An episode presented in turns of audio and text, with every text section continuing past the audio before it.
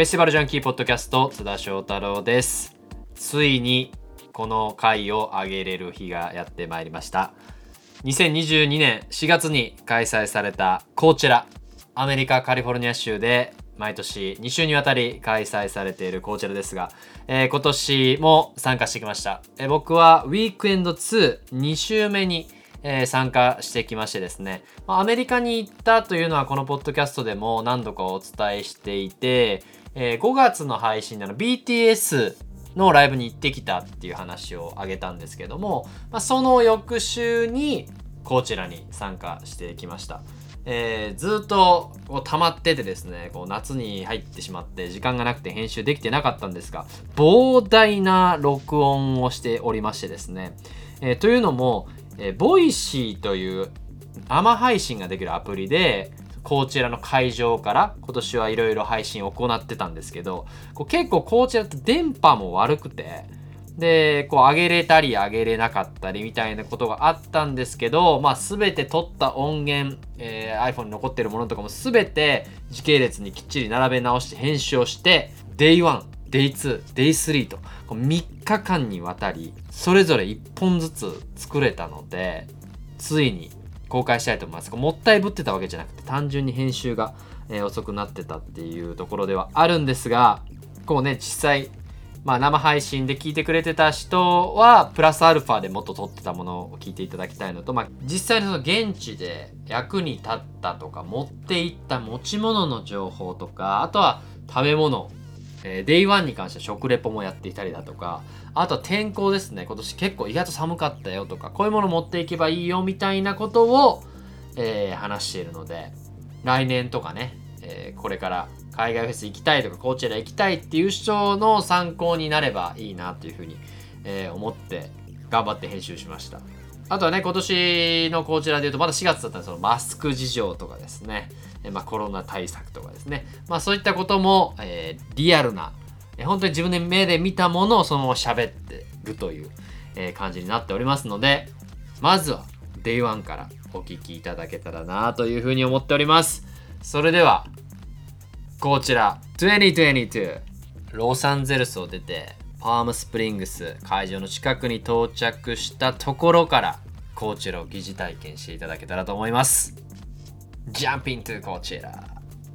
楽しんでください。ロサンゼルスからですねパームスプリングスに移動が終わりまして現在現地時間では金曜日の朝なので、えー、ここからホテルから会場に向かって、えー、行きたいと思います、えー、ウィーク2はですね先ほどフェスティバルライフでもニュース出したんですけれども配信が、えー、あるということで例年よりは配信の数が、えー、多いというふうになっているので日本からも、えー、楽しめるというふうになってます。まあ、これ聞いてる時に、え、もうこちらが終わってればあのアーカイブでは残ってないと思うんですけれども、まあ、日本からもウィーク2も楽しめるということで、えまあ、現地ではま全部ね見れるので、え、見たいと思っております。えー、っと例年と違うのはですねパームスプリングス木曜日から入ったんですけど、えー、寒いです。まあもちろん寒くはないですよ。そのすごい長袖長ズボンでパーカーがないとっていう感じではないんですけど、まあ、日差しはあったかいんですが例年に比べると、えー、金土日のうちの金曜日、えー、少し寒いと。僕今ホテルのロビーのところにいるんですけれども外にいるんですが、えー、ちょっと雲が珍しく出ていて、まあ、青空が、まあ、ほとんど青空なんですけど結構速い動きで雲が動いてて風が、えー、きついヤシの木がすごい揺れているという感じで久々に長袖ロンティーでもまあいいかなぐらいの感じの気候になっています。もちろん周りにいる方今こちらに向かっている方もたくさん周りにいるんですけど、まあ、全然半袖半ズボンで、えー、今目に見えてるのは、えーと、ババスケのあの服のタンクトップと短いショーツみたいな男性がいたりだとか女性はもう本当にプール行くのかみたいな格好の人もいるんですけれども、まあ、少し例年よりは寒いという感じで、えー、こういった感じでいろいろ撮っていきたいと思いますのでまた次はバスに乗って会場着いてからとかですかね、えー、撮りたいと思います。こちら始まります。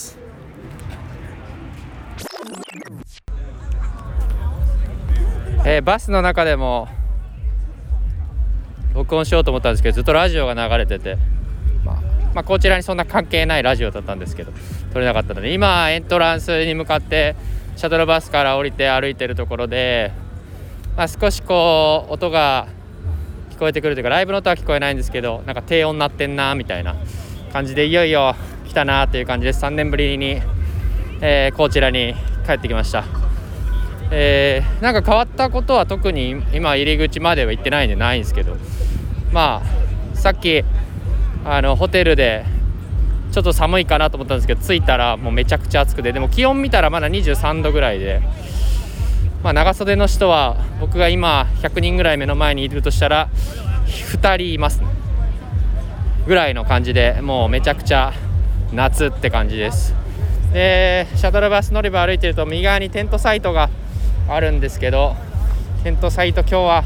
今日っていうかまあ3日間暑いだろうなっていう、まあ、オートキャンプもできるんで車を止めてその横にテントみたいな感じで、えーまあ、ホテルに僕たちは泊まってるんですけど僕のあの友人とかアメリカ住んでる友達が結構今回はテントで来てるっていうんでその辺も話聞きたいなと思います。あちょっと音楽が音楽というか低音が聞こえ始めてきたのでエントランスに入って、まあ、どれぐらい会場で撮れるかちょっと分かんないですけど、えーこちら2022ウィークエンド2始まります。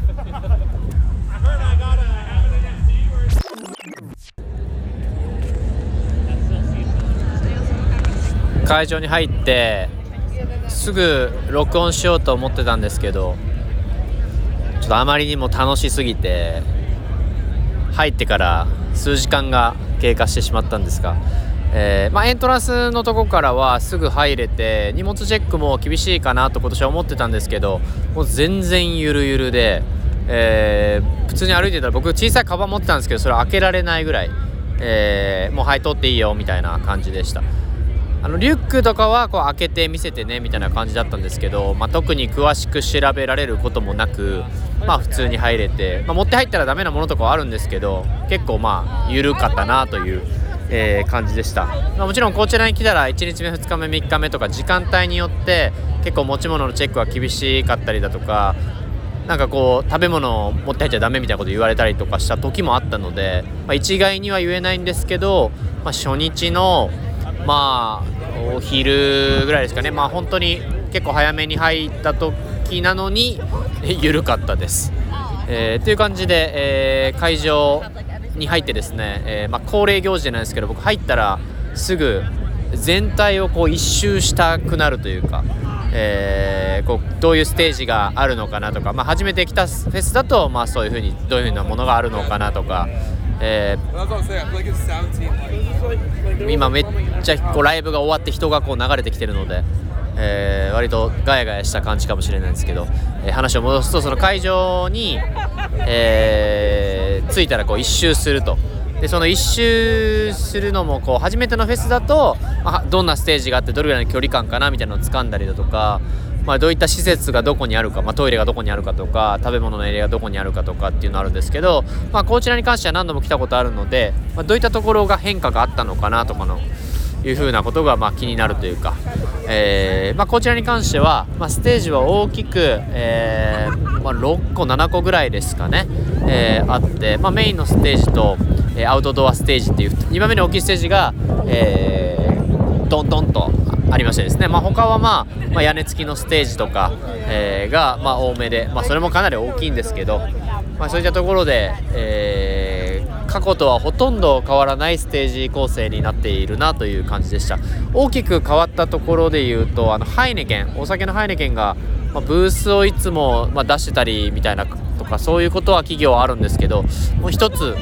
ステージ付きの、まあ、エリアみたいなのを作っていて、まあ、今日行ったら DJ がやってました。こうメジャーなアーティストがやるっていうよりは結構こうおそらくハイネケンが選んだ DJ とかが、えーそこでプレイしてて、まあ、お客さんも、まあ、誰でも入れて、まあ、そこでゆったりできる。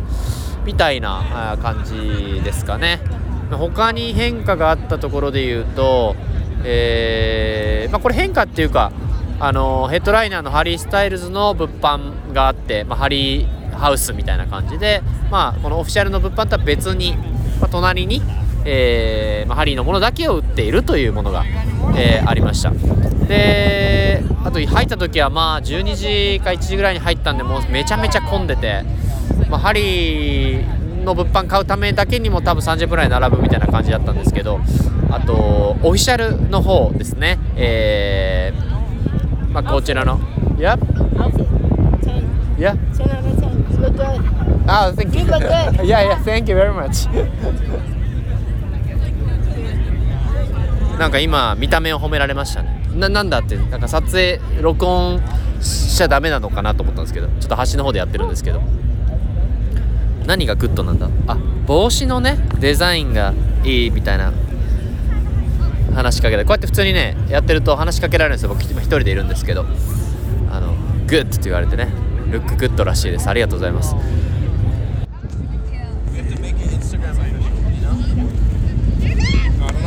えーあの男性と女性のカップルですかね？が、まあほぼ2人とも裸みたいな感じで。あの写真を撮ってたのでカップルですね。なんか仲良さそうにやってたので、まあ、こういった光景も海外フェスならではだなと思うのであとね僕がこうなんかこう iPhone でこう動画撮ったり音源撮ったりしてるとめっちゃ話しかけられたりなんていうんですかね踊踊りながらこっちに来るみたいなのが結構あったりもするのでまあなんか久々に海外フェス来たなっていう感じを、えー味わっています。でですねえー、と変わったところあそうそうそう物販物販がですねえー、と入った時だと本当にあの僕の知り合いが並んだらしいんですけど2時間か3時間ぐらいかかるって言われたそうで、まあ、もちろんそれで1時間ぐらいっていうことはあるかもしれないですけどあのーかなり並んだみたいです。海外フェスって僕もよく言うんですけどあんま物販並ばないみたいな。あの10分で買えちゃう5分で買えちゃうみたいなことよく言うんですけど、まあ、初日でしかもまあこのコーチェラで、えーしかもアーティストとオフィシャルの部分も一緒のとこで買うっていう構成なので、まあ、結構今回は並んでるなという感じで、まあ、コーチェラは多分日本のフェス以外だと一番 T シャツとか並ぶんじゃないですかね。でまあ一個言えるのはこちら結構売り切れるほどではないと思うのでそんなすごいかっこいいデザインのものがあるとかではないのでまあみんな記念にまあ少し買って帰るみたいな感じなのでまあ売り切れるとかないんで僕はまだ1日目オフィシャルの物販には並んでないという状態で、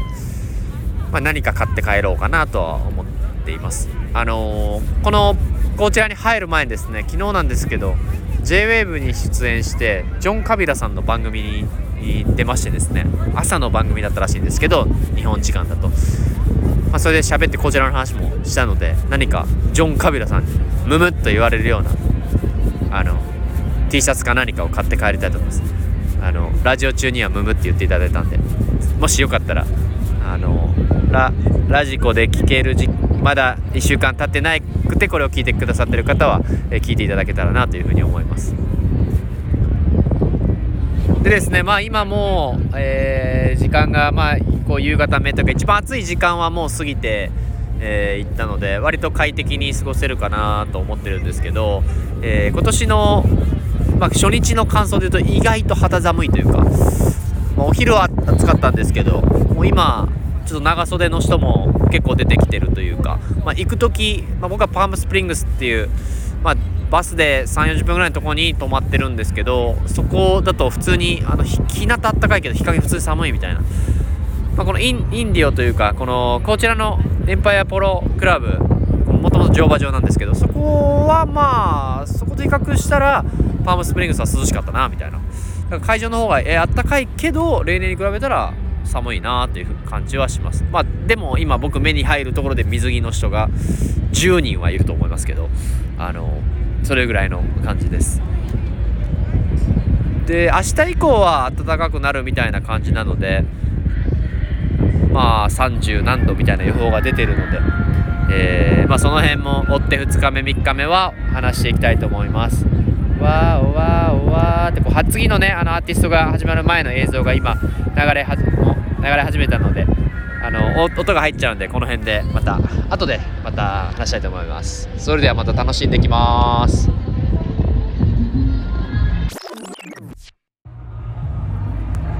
えーこちらの会場からほぼ生配信でお届けしているフェストークバイフェスティバルジャンキーですけれどもえーとですね、反響が意外とありましてですねあの数字で見るとそんなねまだあのあんま告知してないんで聞いてくださってる方はそこまでいないかもしれないんですけどまあでもねこれを聞いてるってことは聞いてくださってるってことなのであのもうほんと一人がでも聞いていただいたら僕はいろいろ情報発信したり質問があったら答えていこうと思うんですけどあの聞かれたことがありましてですね会場内あのマスクとかそのコロナ対策的なことどうなってるのっていうのを結構あの気にしてる方とかなんかインスタでもあの結構マスクしてないですねみたいな。どうなってるんですか？みたいなことを聞かれたんですけど、えー、そもそもで言うと今年のコーチェラは、えー、カリフォルニア州の、えー、州かなの条例に合わせて屋外ではマスクをしなくていいということになってるのでコーチェラ内でコーチェラはもうほぼ屋外ですので、えー、屋内も一部あるんですけれどもマスクはしなくていいということになってます。でこのしなくていいっていうのも別にしちゃダメってことではなくてあの全体会場を見渡すとですねあのー、まあ、大体僕の肌感で言うと5%ぐらいの人はしてるのかなっていう風な感じがします100人歩いてきたら5人ぐらいしてるっていうような感じですね今僕はあの飲食のエリアにいるんですけどももちろん飲食中はね外してる方が多いんですけど歩いてくる人見ると今えー、っと1人2人3人4人5人6人7人8人と歩いてきますが、えー、10人に1人マスクしてるというぐらいの感じですねまあもちろん写真だけ見たら全然してないじゃんっていうのもあるんですけど今僕目の見える範囲でもしてると。あと、まあ、僕もね、あのー、まあ、日本人なので、まあ、いろんなフェス行ったりとか、まあ、もちろんここから、あのー、まあ、来週最初帰国するので、まあ、心配もあるのでなかなかこう、あのー、気をつけないとなというのはあるんですけどあのインスタの方にも上げたんですがこちらってもともとバンダナするんですよ。あの砂煙が砂漠なんですごいのでもともとこのバンダナをするっていう、まあ、文化というかアーティストの物販でバンダナを売るとか今僕もこちらのオフィシャルのバンダナをつけてるオフィシャルで買ったバンダナをつけてるんですけどで、まあ、例えばレディー・ガガとか今年だとハリー・スタイル。僕持ってるのはその過去のレディー・ガガのバンダナとか一回も使ったことないですけど。あのー、今年だとハリー・スタイルズがこうお花の柄のバンダナ売ってましたね。だからオフィシャルグッズでバンダナも出したりこちらのために出したりするっていうぐらいバンダナがあるんですけどそのバンダナを普通に巻いて、まあ、巻いてるだけだとねちょっと布なんでちょっと不安っていうのがあるので僕はねあのインナーマスクシートみたいなのを日本で買いましてですね。でその本来だとマスク布マスクとかに中につけてちょっと防護するみたいなあの空気は通すけど何て言うんですか？その菌は通さない的な、まあ、どこまでか分かんないですけどそれを買っていってバンダナを巻いてその中につけてるとまああのマスクしてるようには見えないしこれすぐバンダナなんで外せるからいいかなと思いましてそういう使い方をしています。ただまあ普通に距離取って歩いてる時とかは全然普通外したり、まあ、暑いんでまあしてるっていう状況ではあるんですけどまあ、マスクの率でいうとそんな感じになっていますね。だからその僕がすごいいいなと思うのはもちろんマスク外してイエーイ楽しいねっていうのもあったりその SNS とかでね。なんかコーチェラはもうマスク外して日本は取り残されてるみたいなことをまあね映像だけ見るとそう思うかもしれないですけど全然現場にいたらしてる人もいるしすごい僕はいいなと思うのが別にしてる人がいても何ら言う人はいないんですよ。だからそれぞれの判断でやりたい気をつけないといけないと思う人はやればいいし別にこの外してることに対してもちろんいきなり大声でバーって喋りかけられたりしたらちょっと嫌かもしれないですけどまあその辺はまあその自由の国アメリカってことで別にしてたって何らそのアジア人がどうとかっていう差別も僕は受けなかったし、うん、でもこうねマスクもみんなあんましない中するのも嫌だなっていうのがあったらこう僕みたいにバンダナでちょっとこうガードするみたいなこともできるのがまああのまあそ、そういう自由みたいなのはあってしかるべきだしすごいいいなっていうふうに、えー、思いました。逆にでもあのマスク一緒に行ってる人とかでマスクしてる時マスクの方が涼しいっていうのありますね。あの日本のマスクよくできてるんであんま暑くないクールなやつとかあるじゃないですか。ああいう風なのした方が涼しそうみたいな。バンダナのバンダナ巻いてるのめっちゃ暑いんでその中にこうシートつけてってなるとさらに暑くなるんですけどまあまあ、見た目的にもとか別にこう他人を気にしてっていうよりこう自分の中で自分で考えて、まあ、これなら安心だなとか、まあ、こういう感じでやっていこうみたいな、まあそのね、ファッション楽しみたいとかもあると思うから、まあ、そういった感じで僕はやってるという感じです。それがマスク事情かな。あと他に何かコロナ対策的なことで言うとまああのトイレのところの洗浄はもともとありましたけどご飯食べるとこにすごい洗浄液があるかってあんまやっぱ日本に比べると全然ないですよね。ただその企業ブースとかのところに結構あったりして、まあ、その辺は違いかなと今までと違うところだなっていうふうに思いました。あとまあ対面避けるためまあ対面避けるためかどうかわかんないんですけどこちらって無料でタイムテーブルとかスタッフがバーバーって配ってたりしたんですねインフォメーションで。そういうのがなくなったりしたので、まあ、その辺りはまあコロナの影響とかもあるのかなと思ったりはしました。ただ本当に2019年に参加した時と、まあ、マスクしてる人はちらちらいるしそういう小さいこうディファレンスはあるけれども、うん、大きいとこで言うと本当に、えーこちら今まで言ってたこちらと変わんないなというそのたコロナを受けての影響っていうのは変わんないなと思いました。まあ結構物価が上がってたりもろもろの値段が上がってるなっていうのはあるんですけどそれはちょっと後ほど喋りますね。これはもう面白い面白いというかもういろんな悲劇が起きてるんでそのあたりは話したいと思います。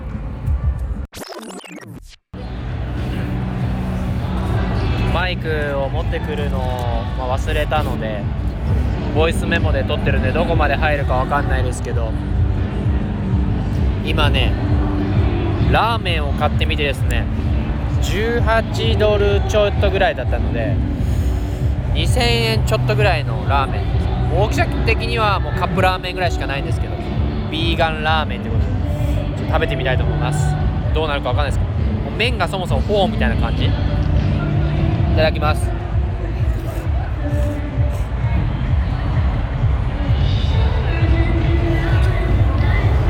味は意外とまずくはないぐらいの感じです。こう2000円かと思うとカップヌードルだと100円か200円ぐらいのやつのクオリティで2000円です。今円も弱いんでね。あの本当にこちらでご飯食べようと思ったら1食2000円とか余裕でいっちゃうっていう感じですね。いろいろ。まあもう15ドルすんの当たり前みたいな。もうそれでほぼ2000円ですからね。20するやつとかも全然あるんでパエリア 20, 20ドルでした。あとなんかよくわかんないホットドッグとかでも20ぐらいしたりします。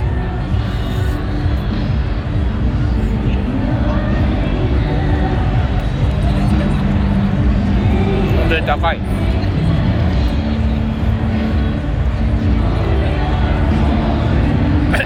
すっげえ辛い。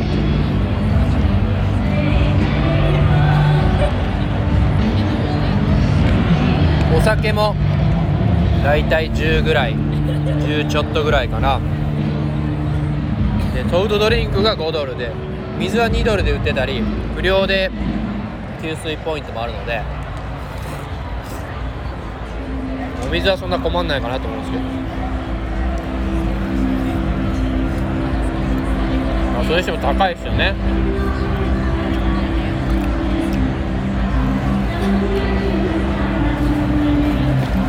まあ仕方ないというか。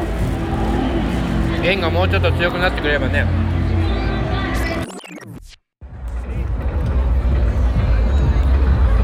えー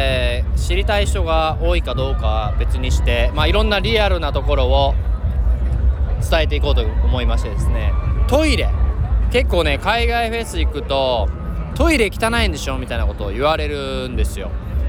でこちらはどうなのかというと、まあ綺麗か汚いでいうと汚いです。あのーまあ、よくいわゆる簡易的なトイレみたいなのが、えー今トイレのエリアの手前にいるんですけどこう20個ぐらいバーッと縦に並んでるのが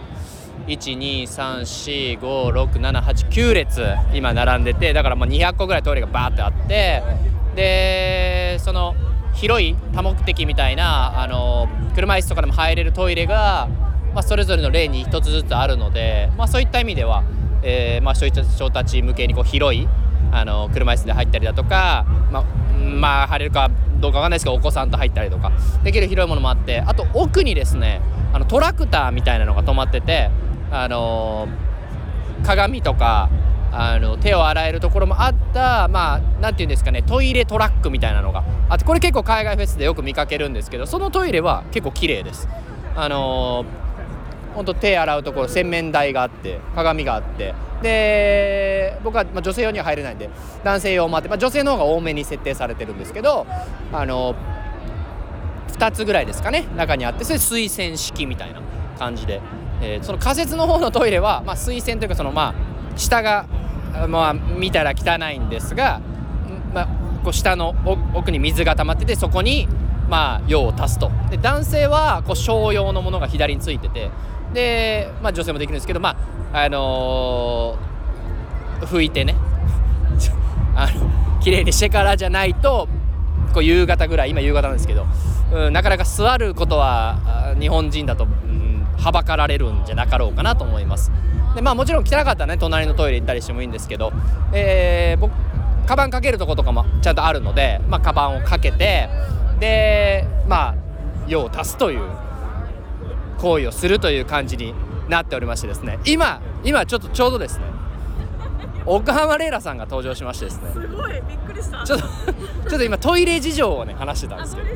あのー結構汚いよっていう話をしてたんですけど奥にトラクターのものもあって、うん。まあでもトイレットペーパーとかはちゃんとあって。してるし、うん。私が選んで入ったところは、はい。今まで全部当たりで綺麗だった。あそうですか。僕はさっきちょっと入ってきたんですけど、うん。あのふ拭いてですね。あ吹いた。あのアルコールでもしやってから拭いてそうだね。空気椅子で。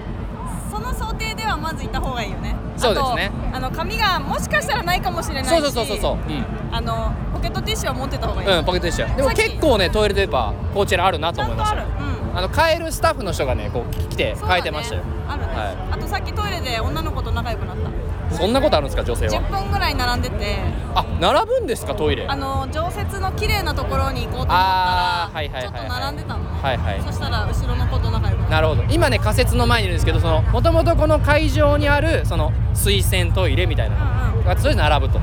そうちょっと並ぶ。でも、はい。あそこだと夜でもさライティングされてるから常設だから要は中が照らされあーそっか。てて夜暗くなっちゃいますもんね仮設は。そう仮設は汚いし、はいはい。っていうイメージね。はい、なんでこのタイミングで来たんですか？このトイレのこの奇跡的な合流。いや今ねあのポテトチップスのレイズのあの無はいはい。料でもらえるとこ行こうあーかなって言って、ありましたありました。でもここかなって場所わかんなくて探しに来た。のなるほど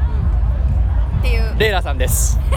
すいません。急に参加しちゃったよ。ちょっとこれあのレイラさんバージョン撮りたいんでちょっと一回こうトイレ事情をあのお話して。まあ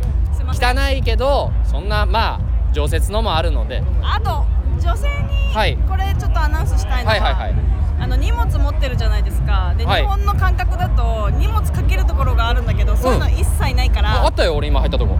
えあるあったあったあったあった。これリュックかけたもん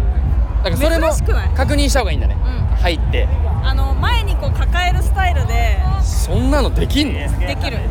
あのお腹にリュックとか背負ってる場合お腹に抱えるスタイルでしないとっていう、でも津田さん曰くあんだね。今あった。だから多分この海外あるあるなんですけど仮設トイレって言っても規格が違うかったりするんですよ多分、だから自分が入ってトイレットペーパーあるかかけれるとこあるか横より綺麗かなど確認してからトイレには行っていただけたらと、そうだね。はい、ホテルでちゃんとトイレをしてきてから行くのがベスト。で入り口のトイレが比較的綺麗。ああなので人がやっぱ使わないトイレの方がいいよ。そんなこと言ってられないですよこの時間からはもう。はい。そうだね。そんな感じでトイレ事情でした。はい。ありがとうございました。ありがとうございます